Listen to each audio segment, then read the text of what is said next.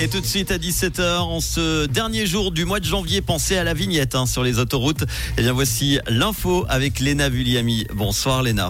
Bonjour Manu, bonjour à toutes et à tous.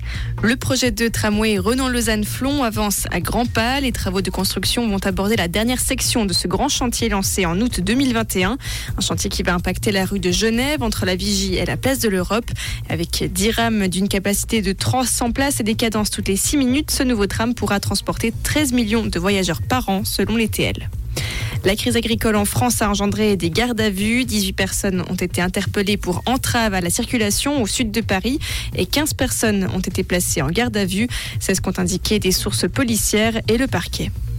La Russie et l'Ukraine ont échangé environ 200 prisonniers, une annonce qui intervient une semaine après le crash d'un avion militaire russe qui, selon Moscou, transportait des soldats ukrainiens captifs et avait été abattu par Kiev. Des chiens de soutien pour les victimes de violences à Lausanne. C'est une collaboration entre la police municipale et l'association Chiens de cœur. Les victimes de violences qui le désirent pourront bénéficier de la présence d'un chien de soutien émotionnel lors d'auditions de police. La présence d'un chien de soutien permettrait de diminuer les angoisses et le stress ressentis par les personnes ayant vécu des événements traumatisants. Et en hockey, quatre joueurs du LHC figurent dans la sélection du coach national.